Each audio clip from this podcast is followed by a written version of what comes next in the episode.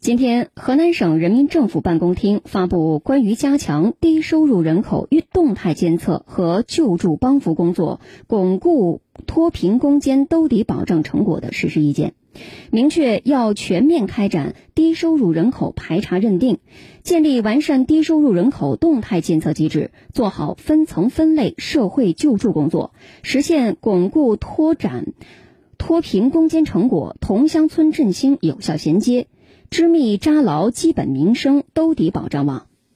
根据实施意见，全省各地要以县市区为单位，通过自主申报、入户走访、基层上报、信息共享和数据比对等方式，对辖区内困难群众进行摸底排查。最低生活保障对象、特困人员、最低生活保障边缘人口和支出型困难人口的家庭收入、财产状况和刚性支出状况需符合相关规定，县级政府统筹负责低收入人口认定工作。